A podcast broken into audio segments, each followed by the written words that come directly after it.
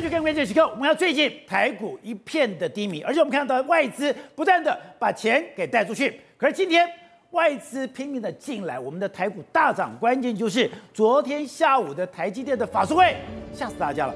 大家没有想到台积电的三奈米成长的如此的迅速，没有想到现在二奈米。都还没有生产出来，已经变成了全世界这些工厂的关注的焦点。现在已经代表了 AI 的时代已经来临了。二零二三年我们曾经讲它是 AI 元年，而现在是哦，你说二零二四年看到这样的状况，它会 AI 大爆发。而这个 AI 大爆发会在几个领域里面，在车用电子上，在高速运算上，在 AI 上，甚至连我们的手机上面。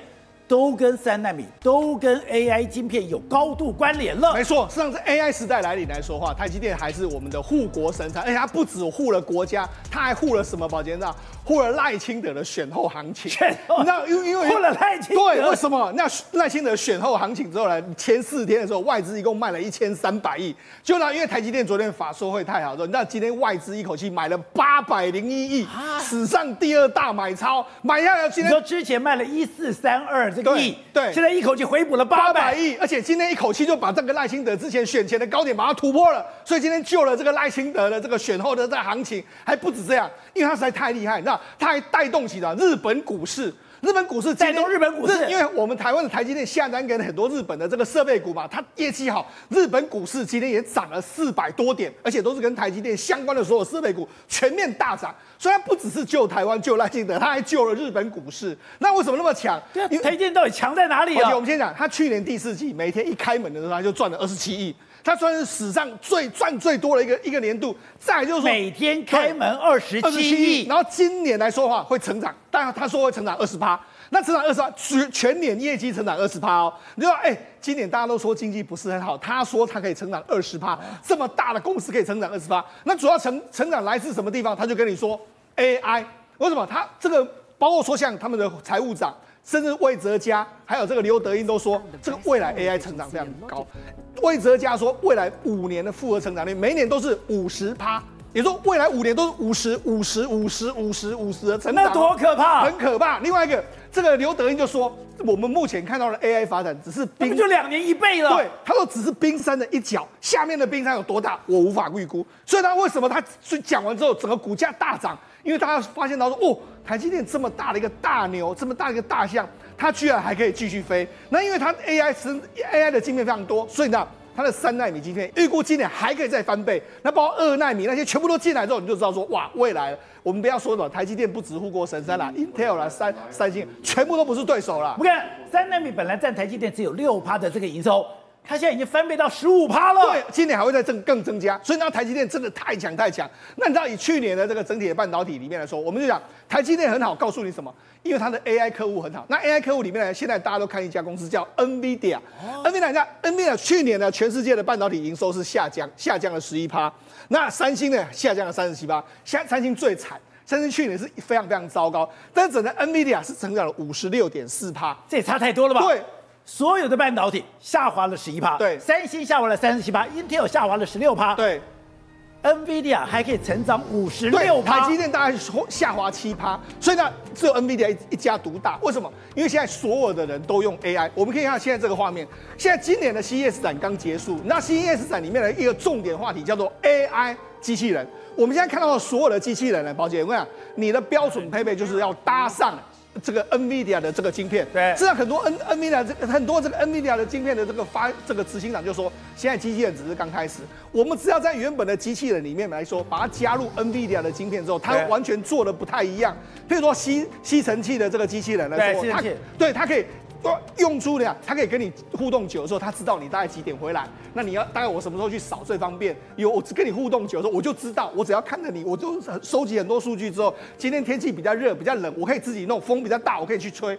那这个是机器人，那这机器人怎样？我命令你哦，我命令你说，哎，你把东西怎么搬，挪来挪去，这些机器人现在都可以帮你做到任何的这个迹象，因为它可以自己用它的生成式的 AI，马上你只要跟它下一个命令，它就知道要怎么做，而且它是用不同颜色哦。你看，它说，哎，你帮我把这个橘色的这个这个这个箱子呢搬到最高的那个台子去，对，它就开始帮你搬了。它可以分辨橘色，它可以分辨，它现在已经理解能力会非常非常强。那你只要加上 AI 的时候，你看这我原本我们以前以前有介绍过机器狗，对不对？机器狗以前都只能会做很单调的动作，对不对？现在我跟你说，哎，我跟你握手。我可以跟你握手，那我叫你趴下，我可以叫你趴下；我叫你点头，我可以叫你点头，我还可以做更细致的任何的动作。对，所以呢，事实上这个我只要加上这个所谓 AI 下去之后呢，我就可以完全的这个让这个机器狗变成未来可以训练它，它可以变成是真的是很像是一个这个所谓的基础的这个工具，而且它可以自我学习。对，没错。那你看很多都是这样，譬如说呢，机器人，你跟机器人说，哎。哎，这个机器人啊，我现在想要吃一个所谓的健康的午餐，然后他就马上去跟你搭配，他马上调调什么？他调配出这个尾鱼，那呃金青鱼，还有沙拉出来就给你吃。就说哎，我们今天呢，我这个餐桌你的这个需求之后，我觉得要用什么菜给你，他就调配出他的菜给你吃。这就是未来机器人可以做任何事情。你就说未来搭上 AI，甚至还有什么？我们刚才不是看到一个除草机吗？对，除草机的话，它也可以自主去。这个发自己去动，它会自己去除草，对，会除草。哎，什么草我现在需要除了，或者说怎样，它可以自己自己去判断。这个除草机我人不用在上面，哪里草长哪里草短，我哪里可以铲哪里铲平了不用来，对，它自己知道。它可以出去。所以呢，事实上 AI，我们讲去年是所谓的生成式 AI，什么生成式 AI？就是这个大厂他们都在想，哎，我要什么 AI 模型？但是今年会是什么？今年叫做 AI 走入我们的生活，我们的生活里面很多东西都会出现 AI。那尤其是我跟你讲。现在今年啊，这个哎，什么叫什么会走入我们生活？我们手机大概今年全部都要换，因为而且你跟他讲，三星现在要反败为胜，它要起死回生。对，它现在依靠的是它的 AI 手机。没错，三星在最近刚好推出了它的这个今年的年度手机，叫 S 二十六、S 二十、哎哎 S 二十四、S 二十四这个手机出来之后，宝杰知道它展示了大量的 AI 功能。你想要什么东西呢？你看。这个时候，我们知道以前我们在拍照的时候呢，你譬如说我可能要拍照，我要做这个，我要做这个移动的时候，我可以把它移动。你看，我可以从这样的，我可以把它移动到别的地方去。我只有针对这个人或者针对这个物品，我可以做任何的移动。所以我要拍一个灌篮的照片，我可以拍得更漂亮。对，我可以编辑，我可以还可以做任何的其他的动作。我必须说它就是假。那另外一个是，我可以圈起来之后呢，跟你说，哎，我这是什么地方？然后他就可以判断，譬如说刚才是埃菲尔铁塔的，我可以判断这个圈起来说这是哪里，他就跟你说是埃菲尔铁塔。譬如说这个人，我可以做任何的动作啊，我本来原本拍出来的照片是这样，那我可以把它编编辑的，我可以放大缩小，甚至我们以前很多女生都觉得说，哎呦，我拍了有路人乱入啊，怎么办？我把它删掉就好。你看就可以把它删掉，对，就可以把它直接把它删掉。我所以以后在这拍照，对，这个女孩子旁边有其他的人，对，我把你其他的人就删掉就好了，删掉就好。然后另外一个是什么？哎，我看到这个这个鞋子很漂亮，我照一下说，哎，请帮我找这个鞋子在什么地方，我他就会找出来了。我圈我要的地方，他马上就帮你找出来了。所以等于是不需要，你不需要，你不以以后不需要跟他说，哎，我这是什么牌子，然后你还要去怎么找？不需要，你看你就简简单把它圈起来，圈起来的话，他就直接直接可以马上找，他可以哪个厂厂商就找出来，对就找出来，找出来可以，他可以直接连接说你要买还是怎么样。所以呢，这就是所有 AI 的这个基本的这个功能就是这样。那甚至说我画一个景点，譬如说我们刚才不是有有人说我要画这个埃菲尔铁塔，铁塔那画了之后就跟他说，哎，我要五天之后我要去这个地方玩，那你可以帮我排个行程吗？他马上就排出来了给你。所以呢，这就是他为什么手机可以帮你排行程。对，所以呢，他为什么要这个推出这个 AI 手机？因为他认为说这是他可以反败为胜一个非常重要的 AI 的这个手机，它它的这个功能。所以呢，现在已经 Bloomberg 也说了，因为现在的 AI 手机，你看小米也推了，然后这个所谓的 Vivo、OPPO 都推了之后，三星也推了之后，它现在苹果也说了，我今年也要推出 AI 手机。所以今年大家，我就说今年大家手机可能都要换一轮，因为你光是我觉得光是有这个功能，大家就很喜欢掉了。我只要把路人 P 掉之后，哎，我且我可以编辑影像，这些都是非常强大的功能。就我所以我才说。AI 今年会正式进入我们的生活里面，你的手机都可以完全不一样。那这个 AI 晶片，对，AI 手机的晶片，对，都要用到三纳米吗？当然，这个 AI 的话，主要是这样，你要 CPU 要弄得比较新，另外就是你还要走生成式的相关的晶片，所以这个一定都是最先进的这个制程，三纳米、五纳米，这是完全跑不掉的。所以台积电、NVIDIA 他们就是继续吃这些大单，哇，一定吃的这个这个。这个算是非常开心的一年了。那三星不行吗？Intel 不行吗？因为他们没有做 AI 相关的，他们只能够做手机相关，他们没办法把它智慧化。好，那我刚才不是讲了吗？NVIDIA 还有一个一个市场是什么？车子。那这这一次的这个 CES 展里面，除了很多 AI 手机之外，对另外一个就是大家都推出这个车子，车子当然电动车，但是你加入 AI 之后，它可以功能更加多元化。你看这是什么？自动转弯。对，这是什么？这是大 G。我们那时候事实上这个车过去一段时间是大家都说这个是很笨重的一台车，对那结果没想到，你看它可以在原地这样转弯。为什么要原地转弯？因为这个，你们我们知道前一阵子比亚迪不是展示过它可以在原地转弯吗？对现在大家全部都要原地转弯，而且它还跟你讲，我跟你讲，车子，我跟你讲，大家一个趋势，车子未来会怎么样？他就跟你说，我这一台这个这个所谓这个 B 四的车，我是搭载所谓的 NVIDIA 的水冷晶片，然后是用所谓的三纳米的晶片。哎，我未来我要主打说，我这里面的晶片是 NVIDIA 晶片，就有点像我们过去 Intel Inside，对，一一模一样。未来是 NVIDIA Inside，所以呢，它可以让它更加功能，更加这个私人化。比如说。早上我坐进车子的时候，他就可以帮你记录说，哎，刘宝杰，你这个时候大家都听什么电台？对。然后你可能在你目前的心情到底是怎么样？它可以侦测你的心跳，你的心情怎么样？它可以对应出我要的这个分，这个所谓汽车的这个这个气氛灯。是。然后这个你你要的这个温度到底是多少？你的现在的温度多少？那你大概吹什么样温度风最开心？现在全部都可以侦测你，它可以完全就是它可以打造一个最符合你这个你的生活跟你的。你的形态的一一款车，我是不是？我一进到车子里面，对，我座椅的所有的倾斜的这个角度，座椅的这个前后的角度，我里面的温度跟湿度，还有我喜欢听的音乐，都可以帮你记录下来，然后就知道，而且还可以根据它收集到的顺序，它可以给你推荐。所以未来呢，车子就是这个样子，它可以变成是非常非常多元化、个人化的一个状况。那你跟朋友讲嘛？我们刚才讲，我们不是说它可以原地旋转吗？现在车子在做到什么程度呢？宝洁，它可以大角度，现在也可以，对。它可以在原地旋转，它可以横横着停进去，像螃蟹这样直接给你停进去都没有问题。以前大家都想说，哎呀，很多女生都很怕停车，对不对？对。以后你任何角度都可以进去，因为你只要按一个很简单的键之后呢，事实上他们就可以帮你计算，对，都自动化就直接帮你停进去。所以未来这个这个都是要透过所谓的大量的运算。大量的运算之后，你就知道怎么去做，因为你要周边的所有的讯息、data 资料，你才知道说，哎，我跟车和车的距离是什么多少，怎么样停。所以你看，这女生很简单，她就停进去了，她根本不用花什么什么样。你看，这车可以这样移动啊，还可以漂移，它就可以横移，可以这样左移右移右移，然后就可以停进去。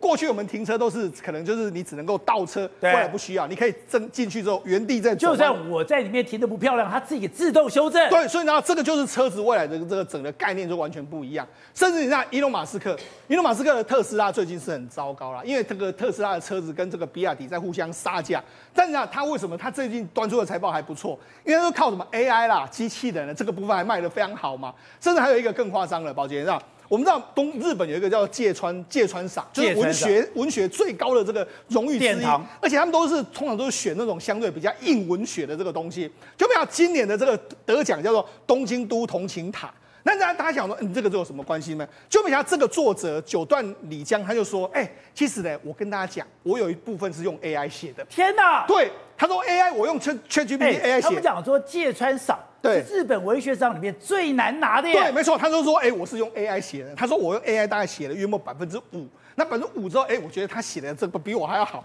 所以我说原封不动就把它用过来。是原封不动。用过来之后，哎、欸，没想到就得到这个大赏。那得到大赏之后呢，这样评审委员就说，哎、欸，他的完成度非常高，有具有非常高的娱乐性。所以他告诉你什么？AI 出来有人类的娱乐性，AI 已经可以写到可以得到大赏，所以你就知道，哎、欸，今所以来说。为什么这这个包包括说刘德音啊、魏哲家，他们都说这个今年实在太棒了。因为说真的，这个今年的 AI 的这个发展，就如同我们一在节目讲的，寒武纪大爆发，今年会爆发在终端产品，这个想象力是非常非常巨大的。而且刚才讲的，他们建筑公司的这个马文，哎，他这个也是 AI 生成的。好，我们看，事实上目前为止，大家网络上也在传的就是它跟这个所谓机器人的这个照片，这是什么？这其实都是所谓的 AI 生成的，也就是说 AI 的图像。就生成出我，我跟你讲，未来我们真的这个世界里面来说，会越来越来越越来越难分辨真实。为什么？因为在未来 AI 的功能里面来说，我可以用这个刘宝杰你讲的话、讲的声音，我只要一段影片，我可以生成出一部电影。所以它是未来是相当大的想象空间。所以才说嘛，未来的 AI 世界真的是让台湾可能可以赚得非常的开心呢、好，宇轩，我们节目长期观看我们节目都知道，每年一月的在拉斯维加斯的这个所谓的消费电子展。我们一定会关注，我们也会报道，因为这个非常重要，就是这一年来，整个电子业或者我们的人类生活的一个新的模式都在这边展现。因为我们选举的关系，我没有注意，我再回来看，哇，全部都是 AI 了。对，AI 可以帮你折衣服，AI 可以帮你泡咖啡，AI 可以帮你清扫，还讲说那个连扫地机器人都可以完全符合你的这个需要。那没多久，台积电的财报就来财了，不，法说就出来了，法说以后才知道。整个 AI 大爆发了。对，宝来哥以前消费电子展呢，大家总是五花八门、百花齐放，就今年没想到有志一同，通通都跟 AI 有关。我现在跟各位介绍第一个哦，那讲它是 AI 人形机器人，这个就厉害了。因为你 AI 呢，你如果说过去用演算、用运算就算了，但是因为人形，你要揣摩人的所谓的一举一动，包括他的手指头运动，非常的困难。而它这个人形机器人未来要做什么呢？是要作为 B N W 车辆的工厂使用哦，所以各位就知道了。你就想说 B N W 的车辆工厂为什么需要 AI 机器人？当然需要，因为即便呢它所有的工厂线生产化，但它有一些最细微、最细致的操作，必须要什么？有能力来运作。但现在未来，细微的手指头、细微的关节角度，宝来哥，这代表什么吗？这代表一个意义，就是我们现在 AI 的仿生机器人，它的细腻程度可以比较真人了。所以，如果我可以冲咖啡。我可以把这个胶囊放进去，而且这个胶囊这么小，我可以放的这么准确。胶囊放进去没有没有调好，我还可以帮你调整好。那我还有什么不能做的？对，所以他为什么要用机器人去弄这个咖啡机哦？他是要给你做一个示范，让你知道呢。刚在修正，哎，我们公司的产品有多精致。宝来哥，你知道最厉害是什么吗？它放进去不稀奇，而是当它放失败之后，它可以用它的扫描器去判断说要用手轻轻拨，什么样的角度。力度。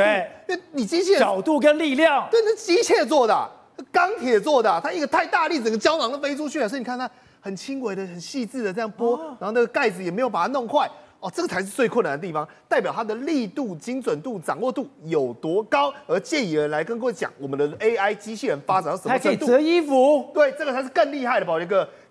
不只是折衣服，这是 Elon Musk 他直接在公布，他说这是我们公司相关研发底下是 Optimus 的这个产品。但与此同时，你讲机器人除外，对于人类的生活 AI 到底有什么实际上第一线的影响？有了，现在直接给你看了。以前我们讲啊，看这种 3D 电影好累好晕，宝杰哥知道为什么吗？要戴眼镜啊。又重又晕，然后看完很不舒服。现在不用了，直接叫做裸视三 D。那它怎么做到这个裸视三 D？因为它的整个荧幕前方有一个专门在侦测你的眼球的，而它会看着侦测眼球。哎，对，它会用这个镜头去看说你人站在哪里，眼球的角度是什么，借以去调整它所影像应该要投射的角度，而让你方方面面三百六十度看到这个荧幕，always 都是什么具体的、立体的、三 D 的。但你以为只有眼睛吗？当然不是。他还用过这种声波去侦测到说你头位在的位置在哪里，所以呢，环绕立体音响也会随着你走到哪里，声音跟到哪里。哦，这就是环绕音响。对，它会随着我的位置给我最好的角度。对，它等于是用类似像这种蝙蝠一样，有没有反射波？我要不断的去探测说你的头部在哪里，你的头部在哪里，借以去定位你的声音应该要从哪里发出来。但另外一个更厉害的，这个更亲民的冰箱，每个人家里总有了吧？对，对，对，冰箱。哎，冰箱有什么了不起？有冰箱可以给你 AI。今天比如说宝杰哥，我买了高丽菜，我买了酱油，我买了蔬果，我买了芹菜。放进去冰箱，理论上没什么大不了，但是它上头有个镜头，它会把你放进的每一个物品都给记录下来。结果你知道，当你冰箱关起来之后，它会跑先死吗？对啊，食谱，它会说你买了哪些东西，我跟你讲这些可以做哪些菜。如果你有兴趣的话，我，我买了高丽菜，我买了花椰菜，我买了橘子，或者我买了那个所谓的三层肉。他会把这个组合给你一个新的菜单，哎，对，比如说你买了豆腐，又买了皮蛋，那旁边就会跳出皮蛋豆腐哦，你就按一下，马上他就跟你讲皮蛋豆腐多简单，怎么样去处理。宫保豆腐有酱油，他也会跟你讲怎么去处理。所以这是未来整个 AI 科技嘛。但讲白了，我们想要达到这些科技，最重要的是什么？基础的硬实力。因为现在所有的科技大佬，大家在关心一件事情。我们能够拿到多少晶片？所以 NVIDIA 包括它的 H 一百，这个我们讲最顶级的晶片，水涨船高，就连 Meta 都想要说，拜托拜托多来一点，你知道吗？光是 Meta 今年度就要买多少张 NVIDIA 的 H 一百，买了三十五万张，预计要花到九十亿美元，就连 Meta 自己都承认说，哦，这个 NVIDIA 晶片哦，它是 weaponized。未来呢，我要把这些东西呢，当做人工智慧 AI 这场战争里面的武器。你掌握到多少的武器，掌握到多少的 H 一百晶片，就能够夺得天下。而为什么 Meta 会有这样的感触？正是因为他们自己的晶片实在太烂了。他们先前就推出一部影片，弄了一只机械狗。各位，就你现在看的这个机械狗，结果这只机械狗呢，非但动作迟缓，就连呢想要侦测到一只企鹅，你看啊，他连把人当做企鹅了，不是，那是人，好不好？就好不容易找到企鹅之后，这个一比较，你跟刚刚的波士顿动力公司差太多了吧？嘛，人家波士顿动力公司的咖啡这个胶囊都可以调整，结果他是把企鹅抓了之后，颠倒放，颠倒拜，用力甩，摔到桌上，连上下都分不清楚，你就知道为什么 Meta 急需要大量的晶片资源。好，So 刚才讲的，现在对于 AI 世界来临，AI 世界来临，我要控制什么？我要控制的是 AI 的晶片。可是现在出现了一个非常恐怖的是路透社居然讲说。当时不是要讲吗？我要完全的封锁中国，我甚至你这些晶片 A 一百 H 一百，甚至连 A 八百 H 八百，我都不可以给中国，甚至你不断给我降最低阶的。就他说，中国的军队还有他们的政府已经拿到所有 NVIDIA 的最新晶片了。对，没错，这是，是路透社讲的。路透社的独家，他说中国军方和政府人拿到了这个这个美国所管制的晶片，他点名两款，一个叫做 H 一百，另外一个叫做 A 一百。而且他是说最强的吗？对，因为这两这两款是目前为止美国最强的这两款晶片。那它到底流到什么地方去呢？根据这个路透社的调查里面来说话，它流到整个地方。第一个叫哈尔滨工业大学，因为哈尔滨工业大学它买了这个六块的这个 A 一百，他们要深训练他们自己本身的这个深度学习的这个模型。另外就是中国电子科技大学，他买了一部这个所谓 A 一百的这个相关的这个晶片。另外还有清华大学，清华大学买了这个两颗的这个 H 一百的这个晶片。还有很多公司啦，譬如说像在中国工工通讯还有这个讯息化部下面的一个实验室采购了一颗，然后江江西无锡无锡下面的一个解放军的这个实体，他买了三颗 A 一百，然后这个后来又要又想要买一颗 H H 一百，然后还有山东的这个电子，哇，他们查的非常清楚，可是。你买了一颗，买了两颗，买了三颗，对，有这么严重吗？而且当然非常严重，很严重。因为什么？因为他们可以用它来拆，把过去的这个旧的拆掉之后，一起来重组。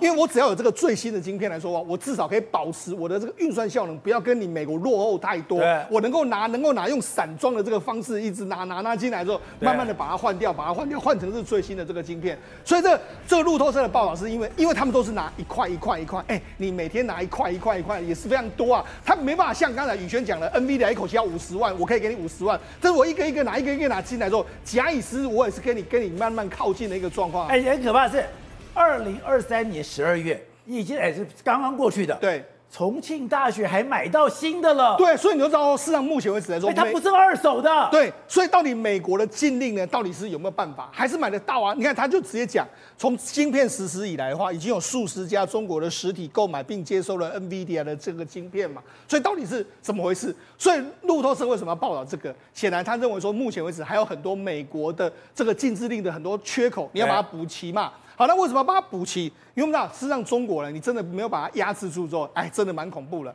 为什么？他最近呢，他们有一个神龙的这个被认为叫做这个中国版的 X 三七 B 的这个这个类似太空梭这样，这很厉害吗？它飞到，因为很神秘，大家不知道它在做什么，然后飞到这个天太空中，太空中之后就没想到，他最近呢，他们中中国自己公布的，他放了这个约莫六个实体上去有效载荷，但这个载荷是什么东西，没有人知道。也就是说，目前为止。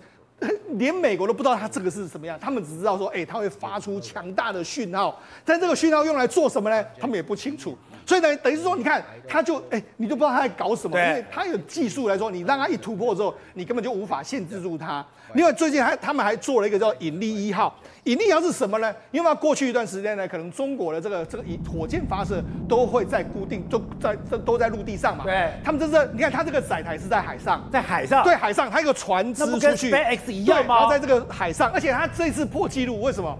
因为它这个这个载重量约莫可以达到约莫是两两吨左右，原本中国是两吨，但它现在可以到三到四吨，也就是说，中国的很多未来太空的东西来说，它可以载重量更大，增加一倍。对，所以你知道，事实上这个对中国，哎，它慢慢的技术在突破之中啊。所以你为什么美国一定要封锁住你？不封锁住你是不行的。所以你说，现在你看，美国负责出口管制的这个助理部长就说嘛，出如果你那那些所谓的。企业违反我们的出口禁令来说的话，我会给你严格制裁。所以也就路透路透社报这个新闻出来之后，美国就开始要这个更加的这个管制的一个状况。好，那除了这个 N B N 除了这个之外来说的话，因为中国现在美国现在发现到说，你啊都把这个解放军呢都用来做 AI 的发展，百度哎哎，你跟美这个解放军互相合作。可是在这个时候呢，你知道美国做什么事吗？美国现在他找了 Open AI。OpenAI 要做什么？OpenAI 原本他们在他们公司政策上面说，他们不不想再提不不想介入所谓军事和战争的相关的领域哦。就他们从一月十号之后把这个条文下了，也就是说，未来美军准备跟 OpenAI 互相合作，要用在什么？用在军事跟战争。所以我才说现在美国要开始用 Open AI，对 AI 放在战争对，要里面，大量用 AI 的，所以这就这时候对美国的立场来说，当然我能够做就不能够让你做，这也是未来整个战场上面来说话，到底决定谁胜谁败一个非常重要的这个关键。好，董事长，我们刚才讲从这个一月里面，拉斯维加斯的这个所谓的消费电子展，再加上昨天台积电的法说会，很清楚的，二零二三年。是台，也说 AI 元年，到了今年整个 AI 大爆发，挡都不挡不挡。现在它的需求最大就是三纳米，还有说二纳米都还没有出来哦。所有的公司在盯着你的二纳米什么时候可以出来，真的有这么样的这个紧张吗？另外就是中国被封锁成这样子，一片也好，两片也好，三片也好，有了它就要买了。对，但是你注意看另外一个问题啊，OpenAI 为什么决定要跟美军合作？因为这个这个是一个重大的讯息。你说这是大事情，这个非常大的事情啊！因为全是 OpenAI 是哪一家公司投资的？OpenAI 是 My 是 Microsoft 微软的跟跟 Google 他们投资的。这个公司目前市值是八百八十亿美金呢、啊。它是就是这个 GPT Chat 他们转投资的公司嘛。那全世界目前最大型、最具有竞争力的一个语言的这个生成语言的这个平台嘛。对，然后你再看刚刚你看日本的这个芥芥川奖。芥川奖，他用 AI 的技术能够写成芥川奖得奖哎，对，虽然芥川奖是新秀，芥川奖你知道吗？芥川奖是直木奖跟芥川奖，对，芥川是新秀嘛，就是新新的作家嘛，对，那植物奖是老的作家嘛，所以你就知道说，现在全世界最大的投资最关注在哪里？我们刚看了讲了很多硬体啊等等，其实最重要的是 OpenAI 这种东西，就大型语言平台，因为这个如果有突破的话。那很多东西就突破了。他为什么要跟解放军合作？他做美为什么要做这个？他做这个东西有语言呢？语言的情况之下，他做可以做非常多的这种处理的方式，因为它在几秒钟之内可以生成很多文字出来。对。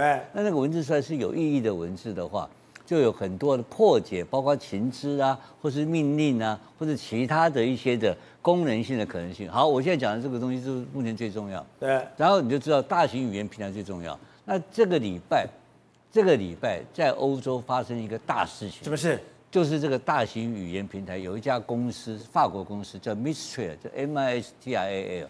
这家公司啊，法国公司哦，它成立了九个月，然后它在那个 Davos，在这个达沃斯的平台上面发表，发表出来的全世界轰动，评价它的效果，它的表现的生成 AI 速度跟品质超过 OpenAI。天哪！大家昏倒了，怎么会这种事情？法国的，法国，它原来是美国的，哦、但是他法国人在美国开发的，对，但他不愿意，他就不愿意放在就，就这三个小朋友，小鬼，小鬼啊，小鬼啊，就这么小鬼啊，他才成立九个月的公司，他在打败了这个 OpenAI，OpenAI 的市值我刚刚讲的快将求八百八十亿，他们就四亿的四四亿的。的 capital 的的公司的资本啊，对吧？目前市值已经到达二十亿欧元了。目前，而且有一个重要公司马上投资它，NVIDIA，马上投资。那代表 NVIDIA 就是内行的啦。哦，他就是用 NVIDIA 的东西啊。OpenAI 已经是横空出世了。当时伊隆马斯克觉得他已经是不得了了，就这么快就有人赶上了。他这个公司成立只有九个月，就这三个小鬼，三个小鬼就把 OpenAI 打败了。呃。OpenAI 的市值是八百八十亿，他才四亿，那那那是怎么讲？所以现在的科技的发展，或 AI 或者生成 AI 的，现在我们专讲这个东西就是语言平台。对，它的发展的技术的能力，已经不是说你的资本金有多少，是而是我的哎我的头脑有多比你赢你多少。所以像这种东西，像雨后之春笋，一家一家一家家开始出来了，这个已经拼都是拼世界第一名。难怪。伊隆马斯克讲，刚刚我们讲，芥川赏在今年，他有百分之五是用 AI ChatGPT 写这个写出来的，写出来以后，哎，具有娱乐性。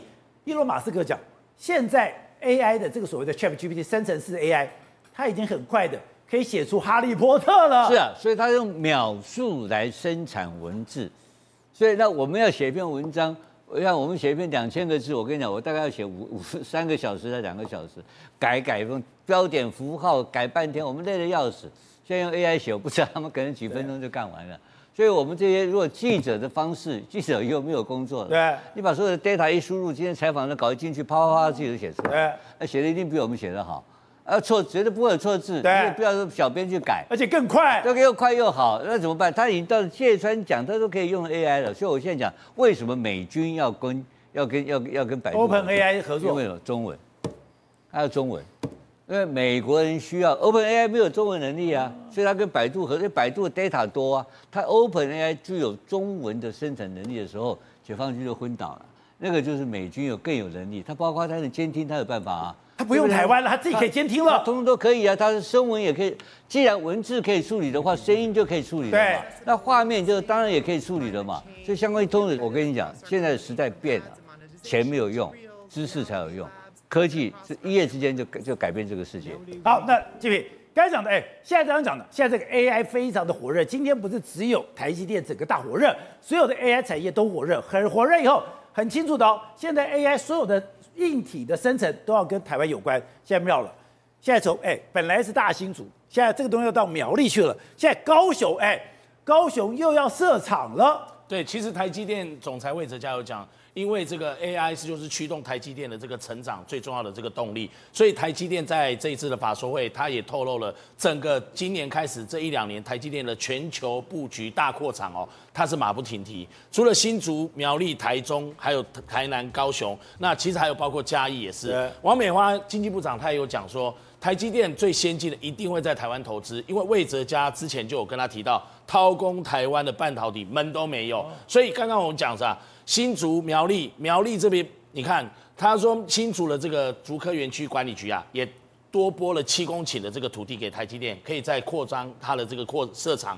那苗栗这边在龙潭的那个台积电的扩厂计划终止了之后呢，这个时候苗栗就跟他喊话，从其实从去年就有了。那苗栗县长你看钟东锦他有讲大这个桃竹苗的大溪谷计划。已经有机会成型了。苗栗最有机会，第一个土地比较便宜，就是开发还没有完成。第二个投份竹南的这个地方啊，台积电要投入九百亿元，在这个地方，他说公益路以西有四百公顷土地啊，他可以帮他解决。那甚至呢，在台中这边啊，也大概是有一点四奈米的这个先进制程。不过台积电的这个财务长黄仁昭他有讲啊，他说这个一点四奈米的制程，但他今天只讲到是先进制程，他没有特别提到。这个产业界都在关注的是不是一点四奈米？不过随着三奈米进入高良率的这个量产，二纳米也是势必的，然后一点四纳米也是迟早的。所以台积电从苗栗竹南厂的这个先进封测六厂，一直到台中，然后还有嘉义科学园区，嘉义科学园区的封装厂啊，大概有四十公顷。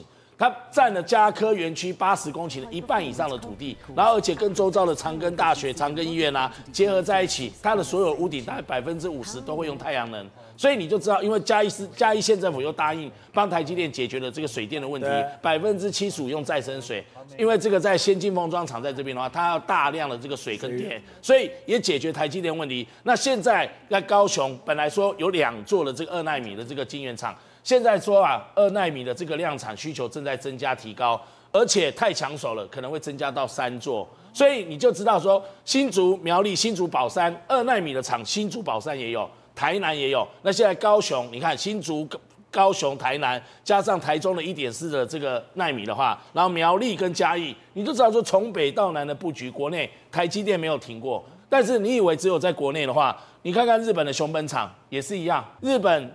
他现在因为第一座已经在这个熊本熊本县已经那个菊阳堤那边开幕了，那接着你看到他第二座才刚确立而已，马上这个第三座就传出来，日本迫不及待，因为第二座的补助是七千五百亿元日元，最高提高到九千亿元日元。日本政府一直希望台积电的帮助能够让日本哦重回半导体的一个大国的地位，然后能够让这个台积电啊变成说。帮助他建立高阶晶圆制造的一个目标，所以日本政府啊就跟台积电讲，你反正在这个日本的大阪跟 Osaka 嘛，跟那个横滨、Yokohama，你有两个 IC 设计中心，是为了你的 IDM 的客户配合他。那你现在是不是有考虑说，在本日本的本州，因为熊本毕竟毕竟还是在九州嘛，你在日本的本州是不是还可以设一个第三厂？日本政府帮助你找地方。一开始日本的媒体说传出来，如果在在这第三场的话，是不是在熊本的机场旁边？可是呢，现在日本政府打算是搞不好大阪也就 Osaka，它的交通位置方便，而且你 IC 设计中心本来在那边就有一个，是不是搞不好第三第三座的日本的这个三场，搞不好设在了这个大阪 Osaka 也有可能啊。总而言之，不管怎么样，以日本半导体先进的这个公司，台积电的子公司 JSN 的社长堀田祐一，他就讲到。等到这个二零二四年新厂第四期，就是熊本的新厂开始量产了之后呢，它要逐步拉高产能，目标是每月满载五点五万片十二寸晶圆，同时提高日本在地半导体的供应链跟生产的比重，预计七六年后呢，拉高到六十趴，远高于目前的二十五趴。而德国也会在今年的 Q 四开始进入开工，呃，开始进入动工。那美国的亚利桑那州，我虽然说会延后了到二零二七年，可是你看它现在已经在逐步的推进。造成它整个欧洲跟美国和日本都双赢。